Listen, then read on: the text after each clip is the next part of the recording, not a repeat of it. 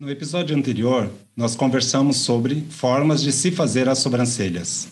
Olá, sou Bernardo Lins, maquiador e artista visual. Seja bem-vinda e seja bem-vindo ao podcast Maquiarte. E o assunto do episódio de hoje é sobre correções de sobrancelhas, o uso do lápis HB, da caneta em gel e do lápis dermatográfico.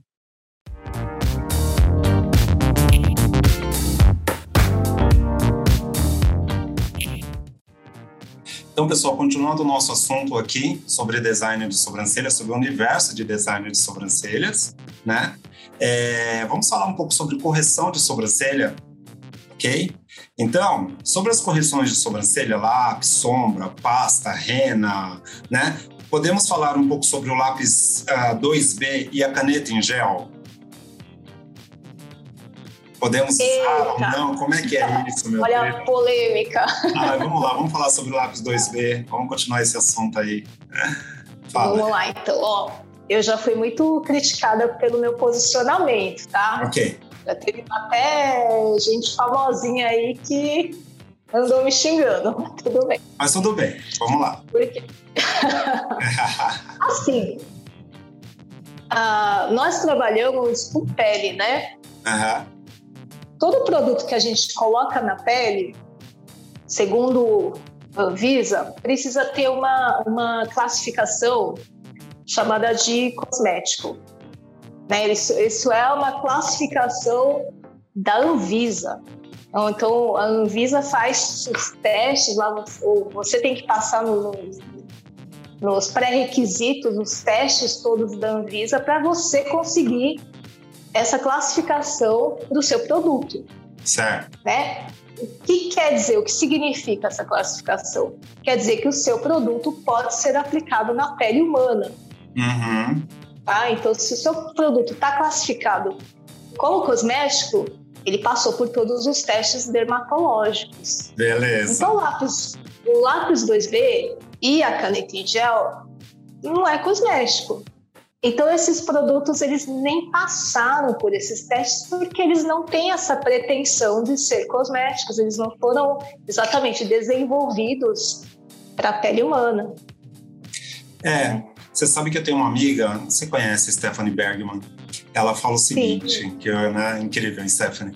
Ela fala uma coisa que eu adoro, eu uso nas frases, uso aonde eu tô, eu falo. Esse produto ele foi desenvolvido para pele? Não foi, então não é para usar. Simples assim. Boa, né? simples assim. Simples assim. Mesmo. Por que, que eu coloco. Por que, que eu trago essa pergunta para esse lugar aqui, né, onde a gente está conversando sobre design de sobrancelhas?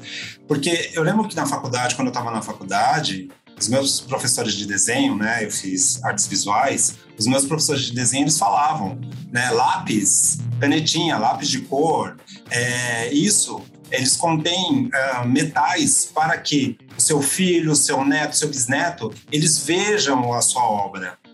Agora eu fico imaginando por quê? Porque existem metais, existem componentes ali para que tenham uma durabilidade, né? Uhum. Então eu fico uhum. imaginando você utilizando este produto, né, uma caneta em gel, um lápis 2B na pele. Será que ele não vai. Será não? É quase que certeza que ele vai causar um problema sério na pele, né? Uma patologia mesmo, não é? O problema é assim: é, eu, eu, vejo muitas pessoas. Com o seguinte argumento, né? Quando a gente começa a falar sobre isso, a maioria fala assim: mas eu uso, ou a minha mãe usou, ou sei lá quem usou, hum. por anos e não aconteceu nada. Uhum. Sabe? Que é um argumento que é totalmente inválido, né? Sim. Você, para ter, um, ter uma validação, você precisaria ter uma, uma amostragem muito maior do que uma pessoa, né, na sua claro, vida. Claro. E assim, é, pode ser realmente que não dê nada. Você pode fazer uso a vida inteira e de repente não deu nada. Mas pode dar. Esse é o problema. Se você vai passar em você mesma, o problema é seu, né? Bom, é, Exatamente. A gente está falando aqui de um universo profissional, né? Profissional. Então, se você vai aplicar no seu cliente, você é totalmente responsável pelo seu cliente. Sim. Então, se der qualquer coisa, qualquer coisa, uma alergia, uma irritação, pode nem ter sido por causa do seu produto, tá? Uhum. Pode até nem ter sido por causa da caneta em gel, mas se der qualquer coisa e esse cliente resolver te processar, a culpa vai ser se, e, e, e, se constatar, se constatar que você usou um produto que não era para ter usado, né? Uhum. Por exemplo, produto que não é cosmético, amiguinho, não tem conversa. Rodou. Você tá errado. Tá errado, rodou. Você falou Não, a gente. Uhum. Então, você falou da Anvisa, é, é, legal a gente fazer uma abertura aqui. Tomar cuidado com produtos que não têm registro na Anvisa, né? Ah, eu comprei essa pasta para fazer a correção de sobrancelha, tá? A gente olha atrás não tem registro da Anvisa. Ah, mas essa rena aqui dura pra caramba, dura é, 30 dias, 45 dias a rena. Eu falo, oi? Rena de sobrancelha 45 dias? Que rena é essa? Nem rena indiana dura tudo isso. Nem indiana é. para fazer tatuagem não dura tudo isso. O povo tá misturando aí pigmento, coloração de cabelo, pigmento para, sei lá, qualquer coisa menos, né? Não é? Não é? Então, é, é, já que você falou do registro da Anvisa, eu acho que é legal a gente colocar isso também, né? A procedência, por quê? Se a cliente ela for te processar por causa de um processo alérgico, algum problema, você tem aonde ver o registro do produto. Se não, a, a, causa, a causa é ganha a causa ganha é fato isso, Sim. né, Gina? Uhum. Isso mesmo, isso mesmo. Você tem que se precaver. É, é, é claro, a gente sempre pensa primeiro na, na saúde da, da, cliente, mas você tem claro. que pensar também, porque existem pessoas também de, de, de má fé, né? De clientes que podem estar querendo, né? Então, se a, se a, pessoa, às vezes ela vai no seu. Nunca aconteceu comigo, mas eu já ouvi várias histórias assim. Então, a pessoa quer ganhar em cima de você. Então, ela já procura alguma coisa errada ali no seu, no seu espaço para te atacar ali mesmo. É verdade. Né? Para uhum. ver se consegue. Então, gente, anda sempre na linha, é tão simples, né? Nossa profissão não precisa ficar complicando. A gente tem produtos específicos para a gente usar sabe? A gente está tão evoluído aí na nossa profissão, para que que fica inventando, né? E, nós não temos muita, e hoje nós temos muito acesso, né? Muita coisa boa. E não necessariamente a coisa boa, o produto bom, ele precisa ser caro. Nós temos produtos assim super acessíveis num preço super acessível, né? Sim, verdade. Bacana. Bacana. Agora, deixa eu te contar, então, Conta. porque... Conta! eu, eu, eu respondi lá, estavam falando sobre caneta em gel num grupo de designers de sobrancelhas, né? Certo. E, e na verdade, eu mandei um e-mail para a Signo Bal, que é a fabricante de, que, dessa caneta a, que mais se usa, né? Da Signo. Uhum perguntando para eles qual era a opinião, já que muitas pessoas estavam usando essa caneta para marcação das sobrancelhas. Certo. E na, na embalagem da, da, caneta não vem descrito a composição. E eu pedi a composição para eles. Depois, se você quiser, eu te mando o B, uma tá, cópia do e-mail. Por favor. A composição dessa caneta, ele tem aço, tem metais, tem várias coisas lá, né? Pigmentos que, que, que não são é, cosméticos, né? E a orientação que a fabricante deu é que eles não aconselham a usar na pele. Agora, é, quanto ao lápis 2B, também a gente tem, teve aí, não sei se ainda está no, no, site da Faber-Castell, mas tá. a Faber-Castell também Tá lá? Eu, eu mandei um e-mail para eles, eles me retornaram falando que é para ser também a mesma composição, contém chumbo, contém metais pesados, e eles falam assim, quais as, superfí as superfícies que devem ser usadas. E não apareceu nada de pele, e aí? Não é? É, eu, eu, teve uma época em que acho que eles deveriam estar recebendo várias, várias, vários e-mails desse tipo e tinha um aviso no próprio site deles dizendo que não Sim. era apropriado para usar na pele. então, é, o chumbo, ele, ele é um, um componente que ajuda na fixação, né? Então, como a gente está falando de cor... Você lembra de um batom que a embalagem era verde e o batom acho que era rosa, e aquilo chamava Boca Louca. Durava 24 horas, foi banido. Foi banido aquilo. Por quê? Porque ele continha 80%, 80%, 90% de chumbo. Nossa, é, para durar tudo. Então durava 24 horas. Né? Durava 24 horas.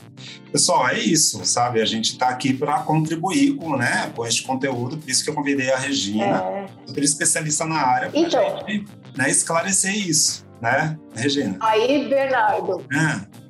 eu coloquei esse e-mail lá no grupo de designers, né? Falei, olha, olha o que a fabricante está dizendo. Menino, começaram a me xingar. Quê? Falaram que eu era, eu tava de, eu era moralista, que até parece que eu, que eu fazia tudo certinho, que não tinha uma coisa errada no meu, não, no meu espaço. Não, tem não, viu? Pode vir aqui. A questão não é Mas, essa, gente. E fulano de tal famoso usa. Por que, que eles não vão usar? Esse era o, o, o tipo de argumento que eu recebi sabe? Assim, tipo, nossa, ninguém falou assim, nossa, que interessante, que bom saber, né? Nossa, é sempre bom ter informação. Não, era só paulada, sabe?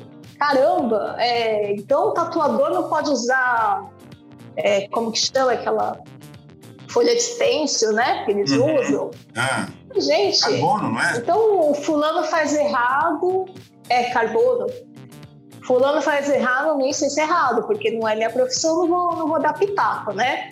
Mas fulano faz errado é argumento para que eu também faça errado?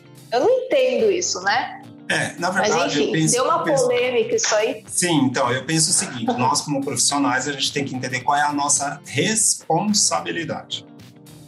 A nossa responsabilidade. Sabe a história do hidrogel?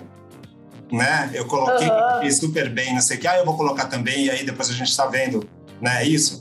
Essa história de é. hidrogel, é. eu lembro que existem, acho que assisti alguns documentários falando sobre pessoas que injetam. Isso eu estou falando dos anos. Tem, um, uma, tem uma matéria de um jornalista da Gazeta que chama Goulart de Andrade, ele faleceu, ele fazia umas matérias polêmicas, e tem e ele fez uma matéria falando sobre hidrogel, enfim, tal.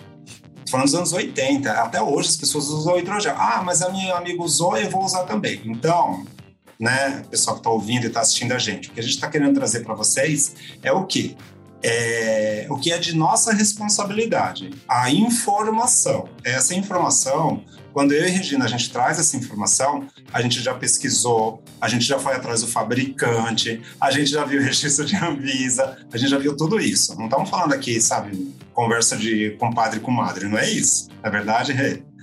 Exatamente. Eu sempre falo isso também, olha, é, o que eu falo, seja que seja na, na, na, aula das minhas alunas, é, é, tudo, tudo tem embasamento, não falo da minha cabeça. Uhum. Né? Nós, como docentes, o Bernardo também, certeza absoluta que ele vai procurar informação, ele vai procurar embasar o que ele fala, porque não, não sai da nossa cabeça. A regra é o Visa que faz, não fui eu que falei.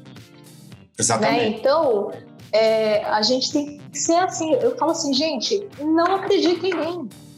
Duvida, vai procurar. Você tem que questionar as coisas. Você não tem que acreditar em mim. Vai Exatamente. procurar saber. Exatamente. Né? A gente e tem um tanta clique. fonte, tanta facilidade para procurar informação hoje em dia. É, é. Tá tudo aí pra gente. Em um clique, em um é e-mail, é... em uma ligação, você resolve a situação. Você pega a informação. Encerrou o assunto. Não é privilégio nosso. Então, aproveitando que a gente está falando sobre né, a lápis 2B, a caneta, em, a caneta em gel, a gente poderia falar um pouco sobre o lápis dermatográfico, porque também teve uma época que virou uma história esse lápis dermatográfico, né? Fala um pouquinho. Aliás, antes da Regina falar, eu recebi um lápis dermatográfico da empresa dela, da escola dela, para mim, ou melhor, porque tem uns lápis dermatográficos que são secos, você aponta, não adianta esquentar, fazer nada. Então, depois no final, tá, Rê, eu vou pedir para você falar um pouco da sua escola, do seu livro, né? E, enfim. Tá bom. Então, vamos falar sobre o lápis dermatográfico, por favor. Então, o lápis dermatográfico, é, inicialmente, ele veio da, das artes, né? Então, uhum. é, é, um, é, um, lápis de desenho mesmo, né? Desenho em papel de artistas. Você que é artista sabe bem, né? Uhum. É, que adaptaram aí, trouxeram, como a caneta em gel, né, trouxeram para o design de sobrancelhas. O problema é que ele também não era cosmético, né, então a gente não tinha a exata composição do, da cera do lápis. Em, em, primeira instância, a gente, a gente sabe que ele é, um, ele é uma cera com pigmentos, né? Às vezes assim não é um pigmento cosmético. Poderia dar reação. Hoje em dia, a gente tem sim o lápis dermatográfico cosmético com essa classificação. Então a gente ah, pode usar um Que legal você falar isso. Cosmético. Por isso que o seu vem escrito cosmético. Sim. O seu está escrito lá, cosmético. Escrito lá. Então a diferença é o seguinte: quando forem comprar lápis dermatográfico, tem que estar tá escrito na embalagem, tem que estar escrito cosmético. Não é para comprar lápis dermatográfico que vende na papelaria. Eu lembro que os meus amigos que são que eram grafiteiros, eles desenhavam com lápis dermatográfico no muro. No muro, no, na faculdade, enfim, eles usavam muito, a gente usou muito esse. Então hoje já existe o lápis dermatográfico cosmético, especificamente cosmético, é isso?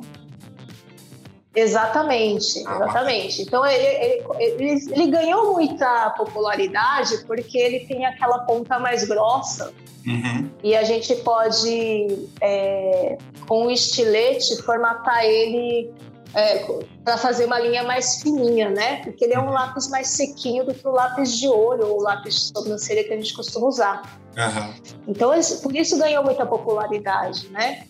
Mas tinha esse problema como tinha o do, do da caneta em gel, né? Por não ser cosmético. Sim, hoje já sabe, a gente já.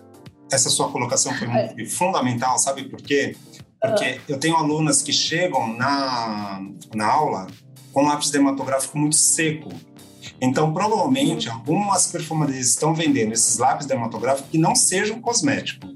Porque o lápis dermatográfico, ele é mais seco do que ele é para papel, papel. Se você entrar no site do, do do fabricante, ele fala: esse lápis é desenvolvido para áreas como metal, plástico, madeira, vidro e outras superfícies. Por quê? Porque ele tem que ser mais seco, essas superfícies elas precisam de algo mais seco para você poder esfumar. No caso da pele, a base tem que ser mais de cera, justamente para que possa vir ser pigmento, como você falou. Justamente para vir o pigmento justamente para vir o desenho. Tá ok, pessoal? Então, essa, essa diferença. Eu mesmo vou passar a orientar cada vez mais, né, as minhas alunas. E você que está assistindo, você que está ouvindo, então fica essa dica aí. Vai na perfumaria, tem que estar tá escrito lá, lápis dermatográfico cosmético. Não é isso? Cosmético. Bacana. Isso mesmo, isso mesmo. Super O lápis dermatográfico, ele é muito usado por, por designers de industriais, né? Uhum. Então, por isso é mais sequinho, porque é para superfícies mais porosas, né? Mais porosas, exatamente. Eu vou pedir para você passar as suas redes sociais para as pessoas te encontrarem, por favor. Tá bom, meu Instagram é reginaqueme.beauty, tá? Depois você escreve aí, vê. reginaakeme.beauty. Ponto beauty. Okay. Meu Facebook, a página do, do meu espaço é Regina Kane Beauty Care, Beauty and Care, tá? Que é o nome do meu espaço. Ok, tá bom. Muito bem. Muito obrigado, viu? Muito obrigado mesmo. Então agora eu vou passar os meus créditos, né? então vocês me encontram nas redes sociais também, né? No Instagram, no Facebook, com Bernardo Lins Maquiador. Lá no meu site você encontra os conteúdos sobre maquiagem, moda e arte. Então é só acessar bernardolins.com.br. No YouTube, meu canal, onde tem uh, vídeos, onde tem podcast também, uh, com vários assuntos, né? Com alguns convidados, como eu trouxe a Regina hoje aqui, também tenho feito alguns conteúdos sozinhos, bem relevantes, com assuntos bem relevantes. Uh, então, o meu canal no YouTube é Bernardo Lins, maquiador e artista visual. E nos streams de áudio, você encontra os conteúdos do podcast Maquiarte. Nos, nos streams de áudio está como podcast Maquiarte, tá? Então, não esqueça de compartilhar esse conteúdo e aí eu aguardo você no próximo episódio. E muito obrigado por ter estado aqui com a gente, que foi muito, muito, muito legal. Tá bom? Obrigado, viu, Ré? Até a próxima. Obrigada a você. Tchau, pessoal. Tchau, tchau.